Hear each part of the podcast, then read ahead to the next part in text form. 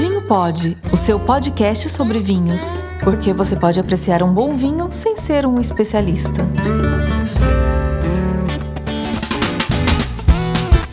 E aí, gente, tudo bem? Bem-vindos ao Vinho Pod, o podcast para quem curte um bom vinho. Eu sou o Daniel Perches, publicitário por formação, sommelier por paixão, blogueiro de vinhos e organizador de eventos. E eu estarei aqui junto com meu amigo Vini Eugênio, que também é publicitário, um bom apreciador de vinhos e um leigo, confesso, como ele mesmo diz. Juntos, a gente vai bater um papo sobre esse tema fantástico e trazer para você os assuntos mais variados, os interessantes e, por que não, os curiosos. Tudo isso de um jeito simples, acessível e fácil. Então, se você quer apenas beber um bom vinho sem necessariamente se tornar um especialista, pegue sua taça, abra sua garrafa e curta conosco. Bom, pessoal, sempre eu começo o nosso podcast perguntando qual é a pauta para o Vini, mas dessa vez eu vou dizer qual é a pauta, porque não sei se vocês sabem, o Vini é um cara que entende tudo de pão e a gente vai fazer então hoje é, o nosso episódio é sobre pão e vinho. Vini, vamos lá, agora é a minha vez de perguntar as coisas para você, hein? vamos lá, Daniel tema muito legal, vai ser muito legal falar sobre isso, porque a gente tem dois elementos aí fantásticos, né, para com um universo aí gigantesco para a gente falar, né, Daniel? Exatamente. E, e, bom, pão e vinho é uma coisa milenar, né? Uma coisa que, enfim, passa. São coisas muito simples, né? A gente está falando de uva e trigo, né? Basicamente, mas que se transformam e viram coisas fantásticas, né? E, e com com ramificações infinitas, não é isso, Vini? Exatamente. Eu acho que esse paralelo é, é muito interessante, né? Até é, comentamos rapidamente aí quando a gente elencou as pautas é, dessa questão. É, tanto o vinho como o pão, eles têm algumas, alguns paralelos aí que eu acho sensacionais, né? O que, que, que seriam esses paralelos, né? A partir de poucos elementos, e da ação da própria natureza, vamos dizer assim, da fermentação natural e, pouquíssimos elementos, você consegue uma variedade de, de sabores e possibilidades que é simplesmente é, sensacional. Então, se você parar para pensar, né, vou falar um pouquinho do pão, depois você é, fala do vinho. É, o pão, como você já colocou, Daniel, a partir do trigo, ou seja, da, da farinha, né, seja ela branca ou integral. Então, a partir da farinha, da água, do sal e do fermento, né, no caso, vamos falar um pouquinho do, do fermento natural, a partir desses quatro elementos, você tem uma, uma infinidade de possibilidades, né? E, e não diferente, o vinho, né, a partir da, da fermentação natural da uva, você também consegue aí uma, uma infinidade de sabores e possibilidades. Então, isso é realmente fascinante, né? Eu diria que é, é quase que uma alquimia, né? É, então, com certeza. De pão e vinho, a gente tem esse fenômeno da natureza agindo através da fermentação natural, é, da paciência, da elaboração dos testes e das infinitas, eu diria assim, né, praticamente possibilidades, né? E, Com certeza. E realmente acho que isso que é, que é que fascina muita gente. E aí quando você junta esses dois elementos, aí é, é quando eles são bem trabalhados e, e, aí a coisa toda toma outra proporção. Ah, e com certeza. Traz essa simplicidade e eu acho tudo isso fantástico, porque ao mesmo tempo que traz a simplicidade, ela traz essa, esse encantamento, né, Daniel? É, Com certeza. tão simples e tão rico, né? É um casamento muito bom. É. E, para que, e quem não sabe, como eu estava dizendo, o Vini, eu, eu falei que o Vini conhecia tudo de pão, ele faz vários pães, vale a pena você conhecer ele não gosta que a gente divulgue muito, mas se você tiver aqui Campinas, Valinhos e região, você pode mandar uma mensagem para ele que ele vai te entregar um pão aí que você vai, que você vai gostar. Eu já provei vários e eu, eu, eu atesto, é um, um pão de excelente qualidade. Paulinho também, não sei se já provou, Paulinho depois pode contar pra gente aí.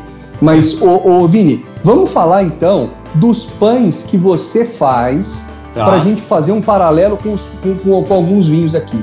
Ah, legal. O que você tem de pão aí que você, que você, você conhece bem, que você pode contar pra gente? Tá, então só para situar nosso ouvinte também, nós vamos falar especificamente sobre os pães de fermentação natural, né? Uhum. Ou seja, né, muitos conhecem por levain, né, tem alguns outras massa madre, outras especificações, mas é um fermento natural que ele é feito a partir de uma mistura simples de, de farinha com, com água, né? É, você faz uma mistura, deixa fermentando ali alguns dias. Outros põem suco de abacaxi, algum, alguma coisa mais ácida ali para acelerar essa fermentação natural. Mas via de regra, o levain, né, o fermento natural, ele é feito a partir de uma mistura de, de, de farinha com água e aí é a ação da própria natureza é, entrando é, é na questão. Então nós vamos uhum. falar especificamente dos pães de fermentação natural, né? É, e, e para iniciar, acho que o pão é, de largada, vamos dizer assim, né, que é a base para os outros pães, inclusive que eu faço, é o pão tipo italiano, né? Por que, que a gente fala tipo italiano, né? Porque, obviamente, na Itália você tem vários tipos de pães, né?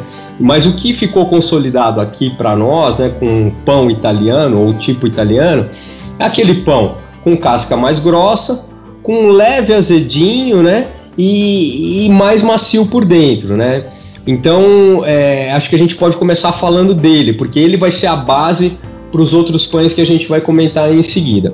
Então, de largada, Daniel, eu diria para você que a combinação primária seria com o pão italiano, que é esse que a gente conhece pelo leve azedo, né, ali, que isso vem da fermentação natural. Esse esse azedo, né, esse sabor ali levemente azedo, ele vai variar de acordo com a acidez do teu fermento, né? Então, uns um pouquinho mais, outros um pouquinho menos, mas via de regra eu acho que o pão, o primeiro pão para a gente comentar é o pão tipo italiano, Daniel. Legal. Bom, o, o pão italiano ele é muito coringa, né? É, ele, alguns colocam manteiga, outros colocam queijo, outros colocam azeite. Né? Você pode colocar um azeite saborizado, pode Sim. comer puro. Né? Então tem uhum. todo é, tem, tem, também tem uma infinidade de, de acompanhamentos para o pão italiano. Pode fazer brusqueta, né? Então. Caponato, uma caponata é um, ali. Uma caponata. Pô, é uma maravilha o, a versatilidade que tem esse pão. Mas o que me chama, o que me lembra um pão italiano é um vinho italiano, né? Então, se a gente tiver um belo Chianti, que é um hum. vinho italiano tinto, é, bem conhecido aí, né? E quem não conhece facilmente encontra em mercados, em lojas, importadoras. É, é um vinho, é um vinho que tem bastante acidez também e precisa de acidez. O pão, como você falou, o pão também tem uma, uma certa acidez, né? Sim. Então, é, tem inclusive tem umas pessoas que pegam, tem uma tradição italiana que colocava um pouquinho de, de vinho no prato e você fica chuchando Exato. o pão no, no vinho, né? Isso é, é uma delícia. Quem ainda não fez, vale a pena fazer esse teste. Então, eu, eu, eu deixaria aí uma dica de fazer um dia de pão italiano com Chianti, que é, tudo é, é, alegria com certeza, viu? Sensacional. Uma coisa que eu particularmente gosto muito é o pão italiano com azeite e aí, obviamente, um, um bom vinho tinto é, acompanhando aí. Sim. É. E isso praticamente basta, né, Daniel? ah, basta. Isso aí não, não precisa não precisa de muito mais coisa, não. Já, já deixa a gente feliz aí. Muito bom. O, outro pão que eu separei aqui pra gente comentar, Daniel, que você já provou também, é um pão que agrada muita gente, muita gente. Ele tem bastante saída. É o pão, pão de calabresa, pão de calabresa, que no meu caso eu chamo pane della mafia calabrese. Eu digo que quem, quem come esse pão passa a fazer parte da máfia. Ou seja, ele traz ali a base do pão italiano, né? Mas ele já, já vem com uma força maior porque traz a, a gordura e a picância da, da própria calabresa, né? Aí já muda um é. pouquinho a, a combinação, né, Daniel? Ah, muda, né? Claro que o Chianti continua indo bem. Se você se, se só tiver um Chianti na mão, não vai ter problema nenhum mas eu continuaria no vinho tinto. Mas você falou palavra, uma palavra-chave aí que é a picância, né? Que é, uhum. que é o que tem a, a, calabresa, ela tem picância, tem tempero, né? Ela tem, ela tem muita personalidade, né? Digamos Sim. assim. Então eu, eu iria com um vinho Syrah. Né? Um, um, bom Syrah eu acho que vai aguentar bem. E eu conheço o teu pão, enfim, é, esse pão que você faz é muito saboroso, muito, muito intenso de sabor. Então precisa de um vinho intenso também, que um bom Syrah é o que vai eu acho que vai segurar bem. É, é, muito legal, muito legal. Eu já, já seguindo as suas dicas, né, nas nossas conversas prévias aí, é, eu já, é. eu já degustei o meu pão aí com o Sirrai realmente. Foi a, bem, né? Ah, vai bem. É, é. Parece, né, que, que a gente às vezes tem um certo preciosismo, mas realmente quando você encontra algumas combinações ali, você vê que, que deu certo e é muito Faz legal. diferença, né? Faz diferença. É. E como a gente sempre fala, né, Daniel? Experimente, né? Experimente. Claro, claro. Se você não tem, é de claro repente, que... o Sirá, tá com um Cabernet ali, prova Exato. pra ver. Exato. Né? E depois, outro dia, você prova com Sirá e vê o que, que muda na tua experiência. Exato. Né? Não, e nada impede de você estar tá com um vinho mais levinho, Pinot Noir, por exemplo, e Exato. provar.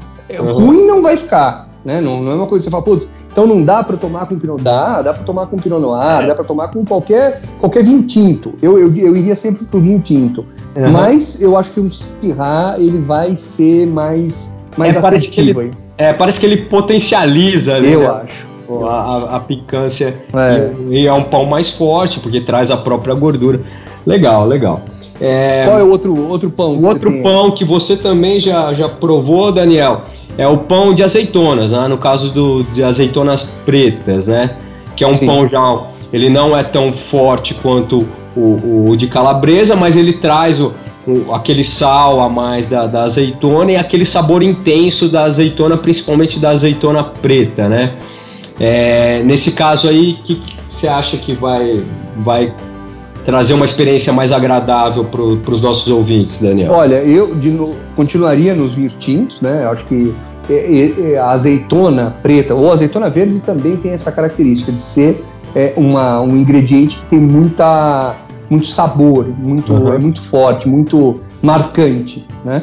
É, mas a azeitona preta especificamente, ela tem no, no vinho Cabernet Sauvignon, é, o, o, esse vinho tem alguns toques, se você, alguns vinhos, se você pegar do Chile, uhum. é, né, principalmente do Chile, você vai sentir alguns Cabernet Sauvignon com um toque de azeitona preta. Então, uhum. você vai ter esse, essa similaridade na hora da, da, da degustação. Vai ter essa um bom, aproximação, né? Vai ter, vai ter. Eu acho que um bom Cabernet vai bem com esse pão que você faz. É, se, eu, se eu puderem provar o seu pão, né? O pessoal que está escutando a gente vão, vão se dar bem, mas quem não puder, quem tiver longe, não tiver essa entrega, vai poder é, comprar um pão de azeitonas e, e, com um bom cabernet vai se dar super bem. Legal, legal.